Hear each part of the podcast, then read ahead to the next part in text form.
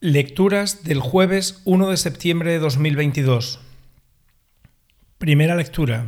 Lectura de la primera carta del apóstol San Pablo a los Corintios. Hermanos, que nadie se engañe.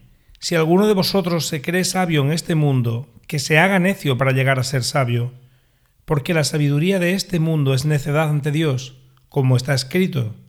Él caza a los sabios en su astucia. Y también el Señor penetra los pensamientos de los sabios y conoce que son vanos. Así pues, que nadie se gloríe en los hombres, pues todo es vuestro.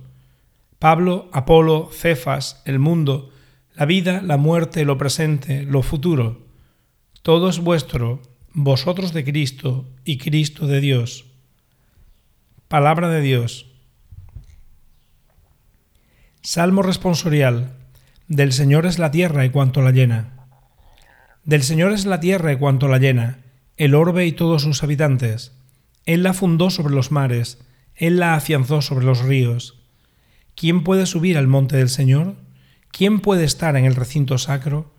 El hombre de manos inocentes y puro corazón, que no confía en los ídolos. Ese recibirá la bendición del Señor, le hará justicia el Dios de salvación. Este es el grupo que busca al Señor, que viene a tu presencia, Dios de Jacob. Del Señor es la tierra y cuanto la llena. Evangelio.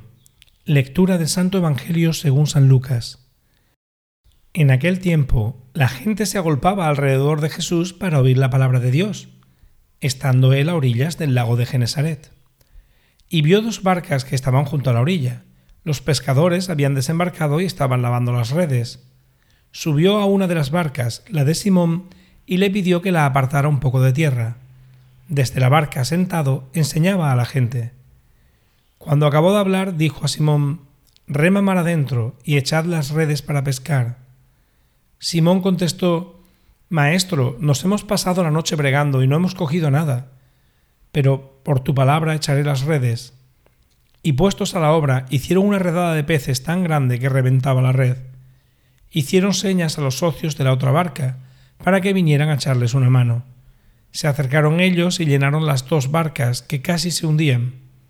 Al ver esto, Simón Pedro se arrojó a los pies de Jesús diciendo, Apártate de mí, Señor, que soy un pecador. Y es que el asombro se había apoderado de él y de los que estaban con él al ver la redada de peces que habían cogido. Y lo mismo les pasaba a Santiago y Juan, hijos de Zebedeo, que eran compañeros de Simón. Jesús dijo a Simón, No temas, desde ahora serás pescador de hombres. Ellos sacaron las barcas a tierra y dejándolo todo, lo siguieron. Palabra del Señor.